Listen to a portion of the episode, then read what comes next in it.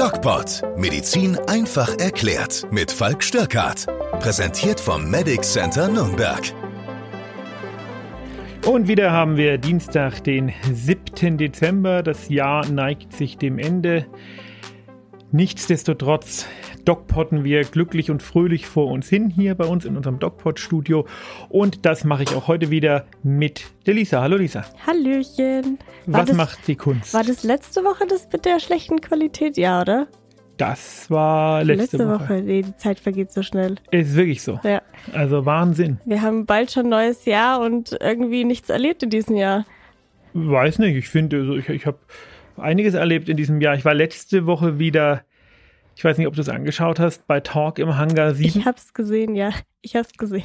Und habe mich dann im Nachhinein natürlich auch wieder ganz bösen ja, Stimmen stellen müssen. Also ich bin, äh, ich habe hier gerade über Twitter von, von, von einer von einer Twittererin. Twitterin. Twit, twit, Twitter, Twitter, Twittererin. Pass auf. Ähm, sie schreibt, Typ postet das auf Facebook und mein erster Gedanke ist nur, was für eine Ehre mit Doc Caro und mir in einem Satz genannt zu werden. Und jetzt pass auf. Ich versuche das mal vorzulesen, äh, wie, äh, wie, wie es geschrieben ist. Mit, äh, aber mit Piepton. Nee, so schlimm ist es nicht. Okay. Kein Impfgegner, auch nicht der Verrückteste, kann je so ekelhaft sein wie dieses leeräugig dynamische Jung- und berufsjugendlichen Mediziner Pack von Doc Caro über Falk Stierkart bis Marisa Kotz, das ist eine mhm. äh, Twittererin, mhm. das von vor allem der staatsnahen Öffentlichkeit eingefordert und honoriert, ständig propagiert, dass man als jemand, der Gesundheitsbereich tätig ist, ich lese einfach wortwörtlich vor, yeah. ne? Für sogar naheliegendste Reflexionen über den Zusammenhang von Medizin und Gesellschaft, ja sogar für Ansätze von Rollendistanz zu doof und nichts als Mediziner mit Herzblut zu sein hat, den Dingen wie Freiheit und Zivilisation nichts angehen und sich für diese Einfalt noch für etwas mit exklusiven Einsichten, nämlich nur absolut wissenschaftliches Wissen, kein überflüssiges gedankliches Schwurbel, ausgestattet Besseres hält. Also ich weiß nicht, was er meint. Ich, ich, ich, es ist, ich, ich die äh, Hälfte habe ich. Nicht. Die Querdenker gehören mit all ihren Scheußlichkeiten noch einer im Verschwinden begriffenen und wohl auch objektiv gesellschaftlich immer weniger gefragten und brauchbaren Welt der Meinungen, Leidenschaften und eben Macken an. Eine Welt, von der ich nicht will, dass sie verloren geht. Das Medizinerpack, und ebenso das mit ihm verschwisterte Klimawissenschafts- und Faktenchecker-Pack hingegen ist über all das auf gespenstische, fast zombieartige Weise hinaus vergleichbar mit Sektenmitgliedern oder den seelenlosen Klonen aus Invasion of the Body Snatchers. In Klammern, ein maßnahmenkritischer Publizist hat sich auf dieser Plattform, ich weiß nicht, was es für eine Plattform ist, auch im Zusammenhang mit Corona auf diesen Film bezogen. Er hat aber die Klone als Projektionen derer, die von den Mitmenschen als potenzielle Virenträger flüchten, gedeutet und deute ich deute sie durchaus etwas schlichter als Repräsentanten einer realen, wenn auch projektiv bearbeiteten Tendenz zum reibungslosen Funktionieren. Den Lauterbach würde ich von diesen Zombies übrigens ausnehmen. Er ist gerade ein Kasper und Original, das sich im fortgeschrittenen Alter mit eher mit, mit einigem Ehrgeiz zum Patron und Liebling der Medizin Jung-Zombies aufgeschwungen hat. Was das? Ja. Was das schon? also offensichtlich mag einer keine Fakten. Er mag keine Fakten, ja. Das, äh, das lese ich da so raus. Fakten findet er doof. Lass uns doch nochmal über deinen äh, Servus TV-Auftritt reden. Ja, ähm, lass uns noch. Äh, äh, ich sag mal, es ging ja wieder um die Impfpflicht, beziehungsweise das Impfen im Allgemeinen. Ähm, Wer es übrigens nicht gesehen hat, äh, kann das machen. Äh, einfach bei äh, Talk im Hangar 7 ja. äh, bei Google eingeben, da ist die Sendung verfügbar. Ja. Ich poste immer mal Schnipsel davon. Oder ihr gebt einfach bei Servus, äh, bei, bei YouTube Servus TV Falk Stierkert ein, dann Echt? kommt es auch. Ja, ja richtig. Ach, ich wäre verrückt. Ja. Ähm, man muss ja sagen, es waren zwei Laien dabei, soweit ich weiß. Zwei oder eine? Ich weiß naja, es war genau. ein Kinderarzt dabei. Ja Es war ein Medizinstatistiker dabei, der äh, Gottfaser der evidenzbasierten Medizin, also Mhm. ein, äh, ganz cooler Typ. Eine Lehrerin Mhm. und eine Sängerin. Ja, genau. äh, genau. Und ähm, ja, es ging, wie gesagt, um die, um die Impfpflicht oder allgemein das Impfen. Und ich muss sagen, du hast deinen Standpunkt gut vertreten, bezieh- beziehungsweise die Wissenschaft etwas den zwei Laien, sage ich jetzt mal, Lehrerin und Sängerin näher gebracht. Es war ja wirklich so, dass ähm, die tatsächlich ähm, wilde Fakten auf den Tisch gelegt haben. Nein, nein, Die- die, die, die Lehrerin nicht. Die Lehrerin war echt Ja, die putzig und süß und aber die, war, Sängerin. die Genau. war in Ordnung. Genau. Die Sängerin war einfach völlig wirr und wahnsinnig. Genau, und äh, aber Julia ich denke, Nagel heißt ich die. denke mal, viele, ähm, viele denken auch so. Das, da Wirr bin ich, wahnsinnig, ja, ja. so, so, das, der Meinung bin ich schon. Und ich finde es wichtig, dass ähm, man das aufklären konnte. Aus deiner Sicht, du hast es sehr gut erklärt. Und noch unterstützend durch die anderen zwei Herrschaften, die, der eine, der neben dir saß und der ältere Herr. Mhm. Ähm, ja, fand ich gut. Hast Danke. Gut. Also ich meine, im Grunde genommen ginge es oder ging es ja,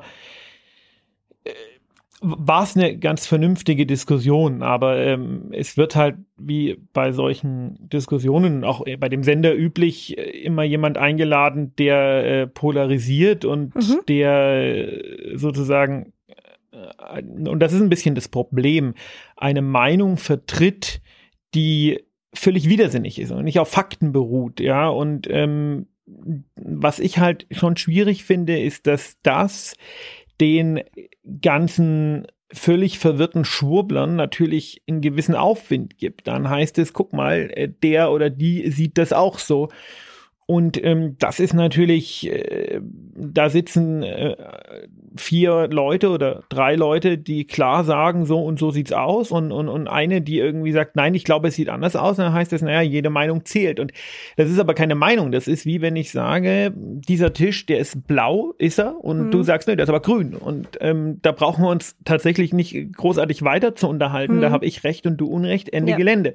Und so ist es auch ähm, bei solchen völlig wahnsinnigen Wissenschaftsverweigerern wie dieser, dieser Julia Neigel, die einfach ähm, äh, da Dinge rausgehauen hat, wie zum Beispiel, das wäre eine experimentelle Gentherapie oder Hm. äh, die Zulassung wäre nicht rechtens und sie will alle verklagen, die eine Impfpflicht ins Felde führen und also da ist ja lange, lange, lange die Ebene der sachlichen Diskussion schon verlassen worden und äh, in, in, in das äh, Emotionale eingegangen. Ich kann es ja auch verstehen.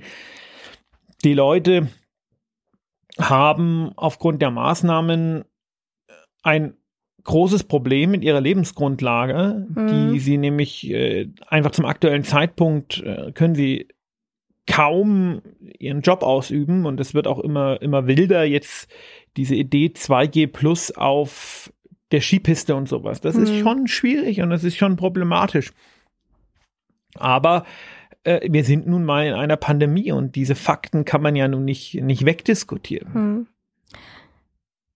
Das abschließend zum Servus TV-Auftritt. Heute sind wir wieder im Podcast. Ja, Ähm, Thema, was es natürlich alle interessiert, Omikron. ja. Hat sich etwas in der einen Woche getan? Also man hat gehört, dass in Südafrika die Infektionszahlen sich verfünffacht haben durch das Virus.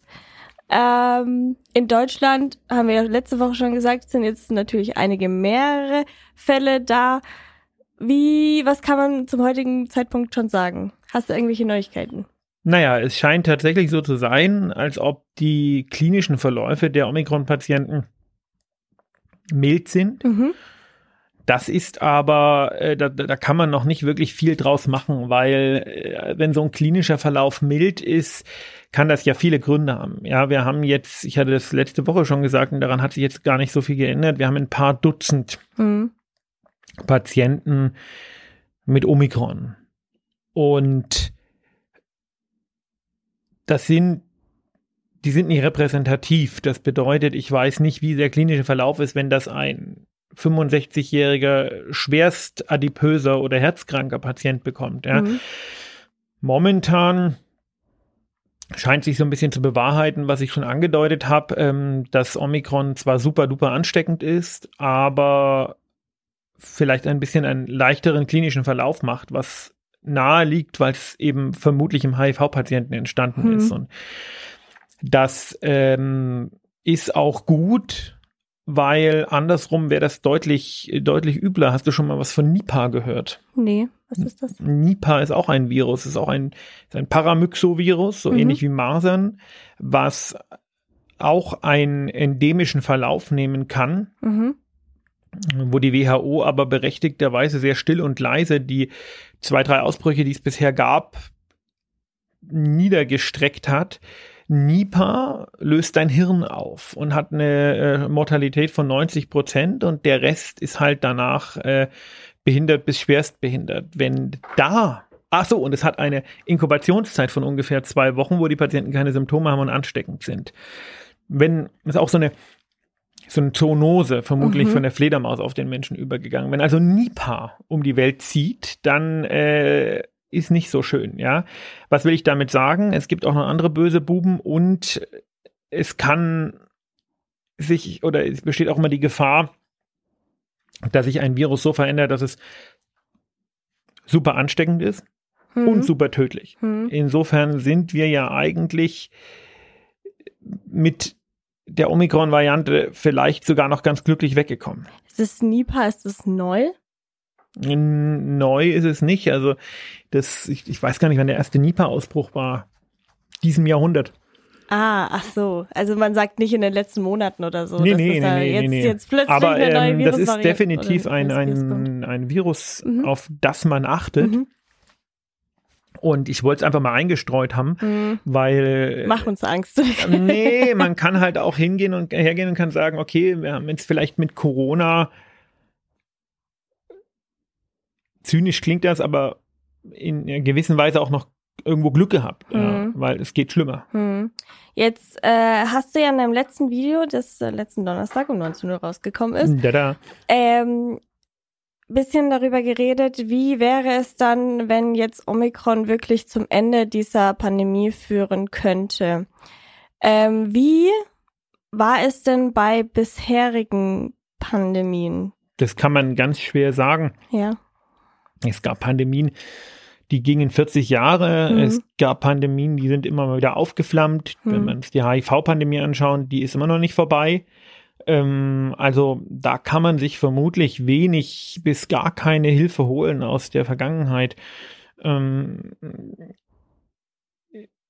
die Frage, also das Problem ist halt, was ich auch immer wieder sage, in dem Moment, wo wir das Virus irgendwo frei zirkulieren lassen, wo es große Menschenmassen gibt, die vielleicht auch irgendwie äh, medizinisch noch Probleme haben oder sowas, also mhm. immunsupprimiert sind.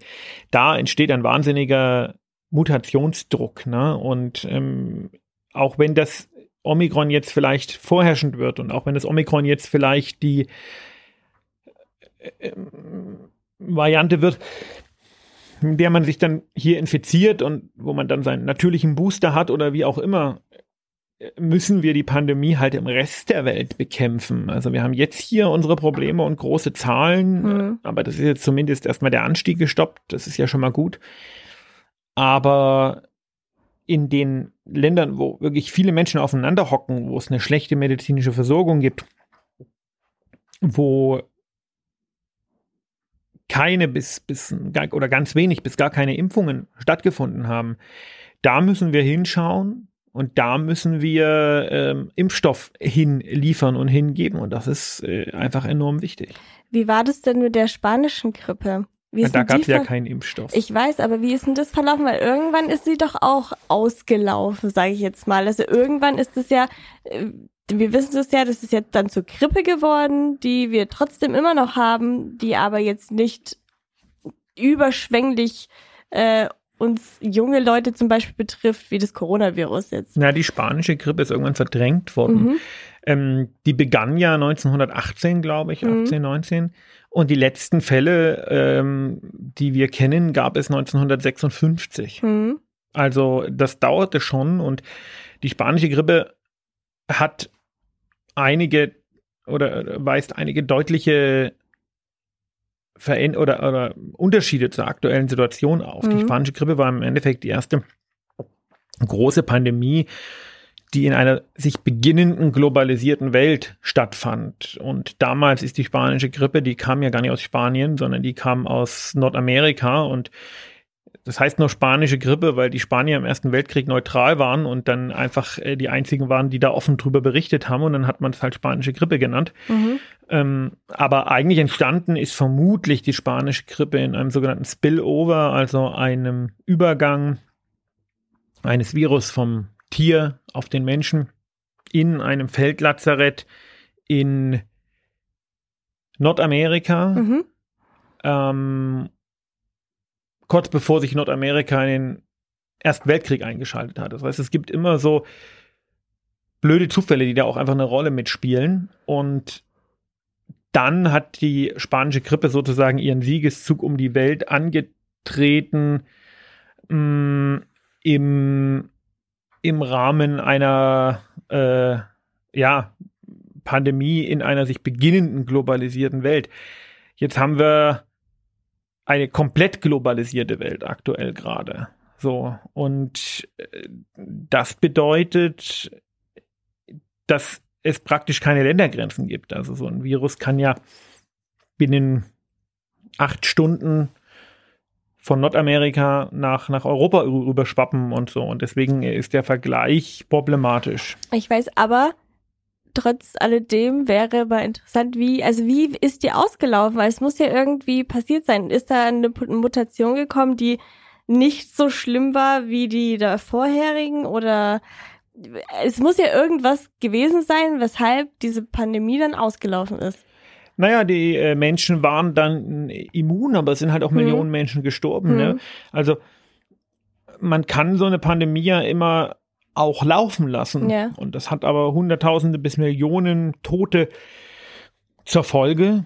Und irgendwann ist, besteht so viel Immunität, dass halt Cluster nicht mehr explodieren oder hochkochen können. Mhm. Also wenn ein neues Virus entsteht oder, oder sich bildet, wenn es ein Spillover gibt vom Tier auf den Menschen, dann ist es ja so, dass die mh, mm, ganze Bevölkerung, die Weltbevölkerung quasi das Virus nicht kennt. Die sind nicht immun, die sind mhm. immunologisch naiv. Mhm.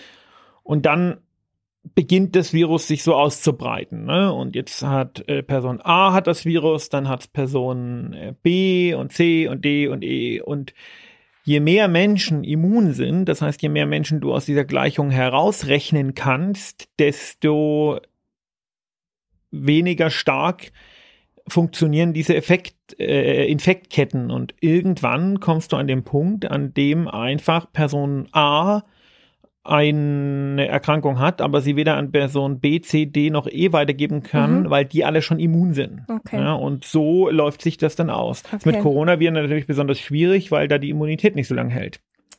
Alles klar. Okay. Ähm, jetzt haben wir ja seit, ich sag mal, zwei Wochen ungefähr die neuen Maßnahmen. Ungeimpfte dürfen nicht mehr so viel machen jetzt. Mittlerweile dürfen sie auch nicht mehr in den Handel. Ähm, also shoppen gehen dürfen sie nicht. Shoppen gehen. Weihnachts Weihnachtsshopping ist nicht erlaubt. Ähm, allerdings geht jetzt schon die Inzidenz wieder zurück. Weshalb? Weil wenn man die, wenn man die das letzte Jahr anschaut an Weihnachten und wir hatten wirklich kompletten Lockdown für alle, ist die Inzidenz erst Ende Januar oder Mitte Januar zurückgegangen. Wieso ist das jetzt so schnell? Weil unsere Maßnahmen äh, funktionieren. Aber das, aber das hatten wir ja im letzten Jahr genau dasselbe. Wir hatten ja dieselben Maßnahmen. Alle waren zu Hause. Aber die, ähm, die Menschen sind ja aktuell schon großteils geimpft. Mhm. Das muss man ja, also die Impfungen, die zählen da ja rein. Das mhm. ist ja, äh, spielt ja eine große Rolle. Das war schon mit deiner Antwort. Ja, na klar, also was, was, was, was willst du sagen? Die, äh, Naja, wir haben Maßnahmen und wir haben Impfungen. Ich weiß, aber jetzt pass auf, die, die äh, Ungeimpften, die dürfen ja nichts mehr. Für die ist es ja, ja, ein aber die Lockdown. machen es doch trotzdem. Ja, aber trotzdem ist dies für die ja ein Lockdown. Aber Geimpfte stecken sich ja auch an. Die Zahlen sinken aber trotzdem, obwohl die Geimpften frei sind, in Anführungsstrichen, aber die Ungeimpften nicht mehr Naja, das hat sind. auch, also Punkt eins ähm, gibt es jetzt eine Umfrage, die heute rauskam, Mehrheit der Geimpften, äh, der Ungeimpften hält sich nicht an die Maßnahmen und hat Mhm. auch nicht vor, sich an die Maßnahmen zu halten. Das Mhm. ist mal der eine Punkt. Mhm. Punkt zwei ähm, wird man einberechnen müssen, dass es wahrscheinlich eine relevante Anzahl an gefälschten Impfnachweisen gibt. Mhm. Punkt drei ähm, besteht auch eine gewisse Sorge, eine gewisse Angst. Das heißt, die Menschen machen oder einige Menschen machen freiwillig mehr, als sie eigentlich müssen, im Sinne einer, einer Selbstquarantäne oder einer Mhm. Selbstreduktion von Kontakten.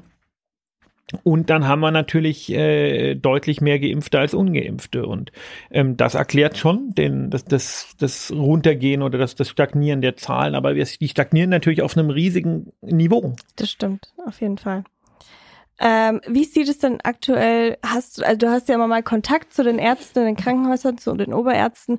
Wie sieht's denn da aktuell aus? Hat sich da irgendwas verändert zur letzter Woche? Wahrscheinlich nicht, oder?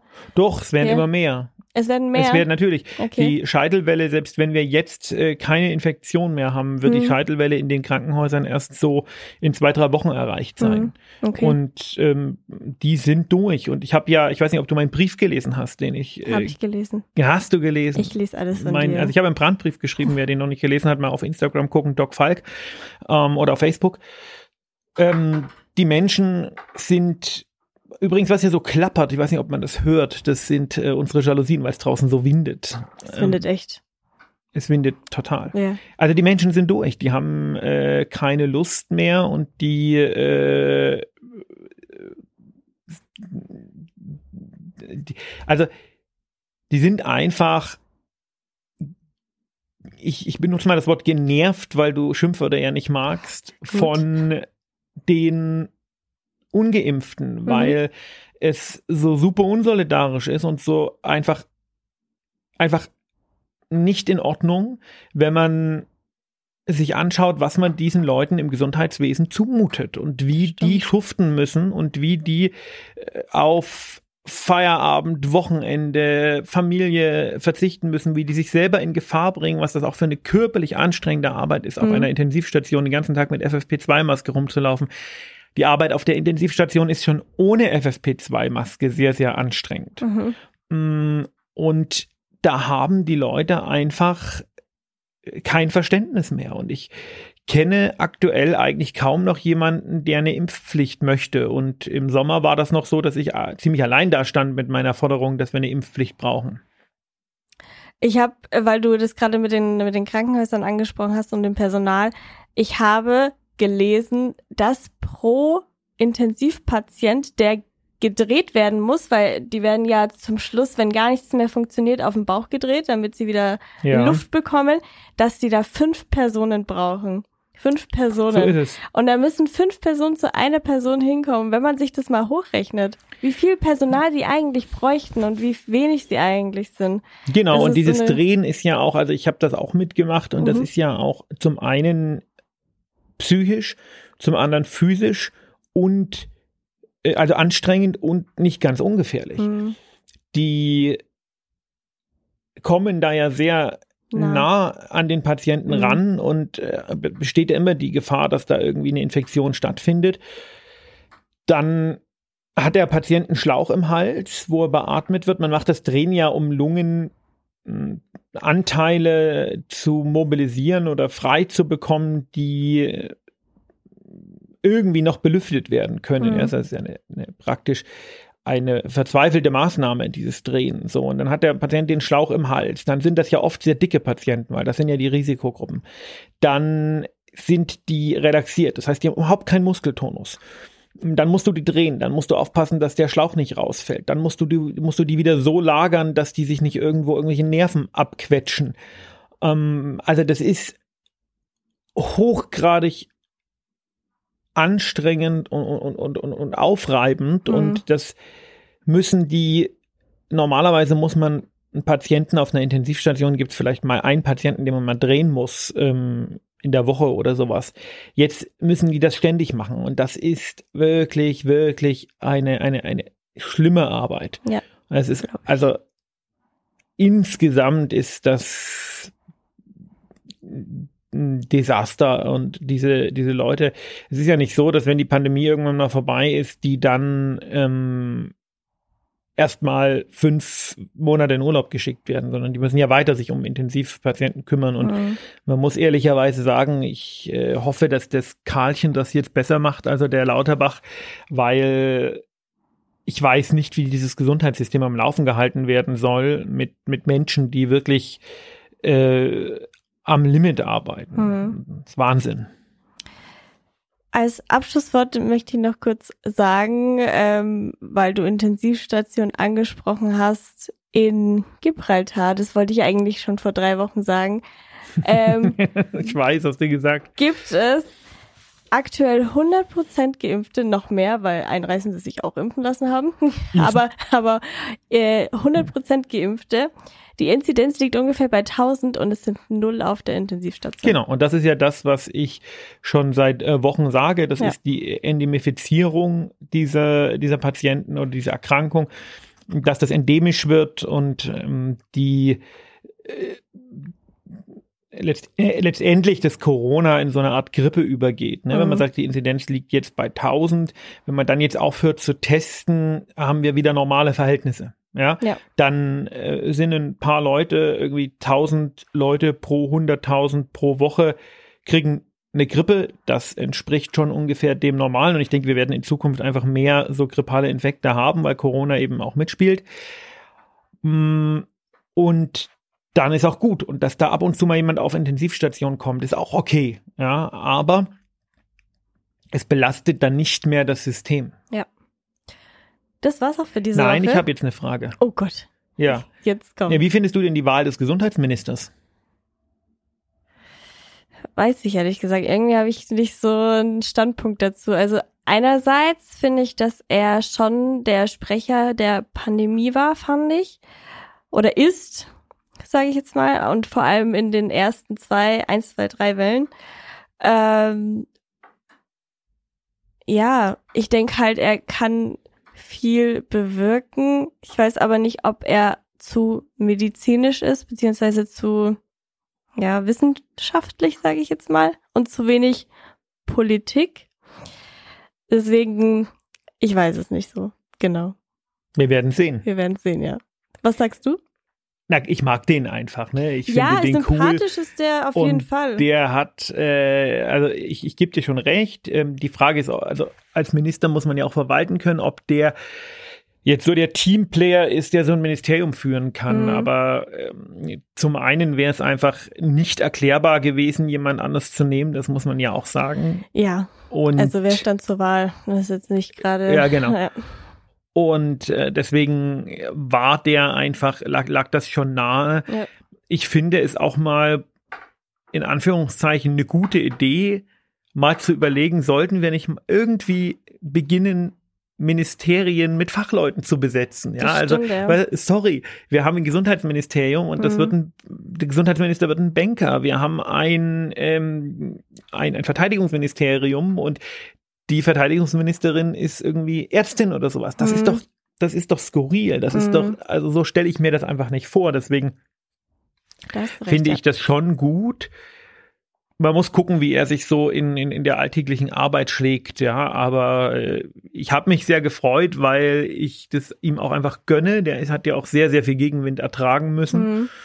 Und ja, es ist selten genug, dass in der Politik mal jemand äh, was zu sagen hat, der sich für Fakten interessiert. Also für, für äh, neutrale Fakten, nicht für Fakten, die ihm helfen oder sowas, ja. Und das, der hat, ich glaube, der hat auch wirklich nur die Ambition, das richtig zu machen. Der will nicht Bundeskanzler werden, der will es nicht als Sprungbrett benutzen oder sowas. Der ist einfach genau da, wo er ist, richtig. Ja, sehe ich auch so.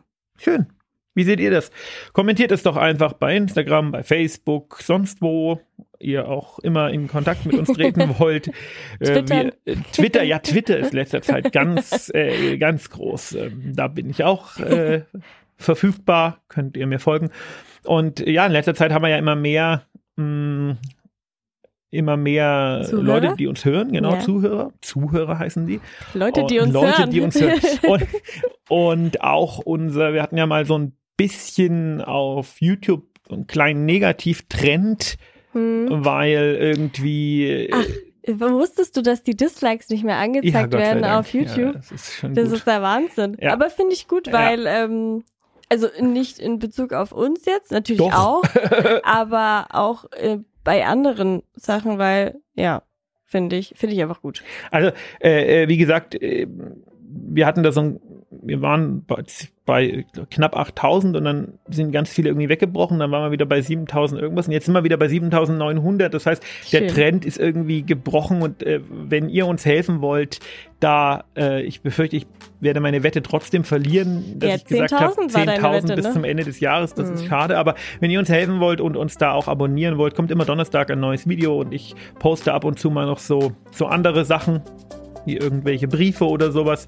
dann abonniert uns doch der DocPod auf YouTube und jetzt lassen wir eu- euch mit Eigenwerbung in Ruhe, wünschen euch eine schöne Woche bis nächste Woche, alles Gute und schön gesund bleiben. Bis nächste Tschüss. Woche. Tschüssi.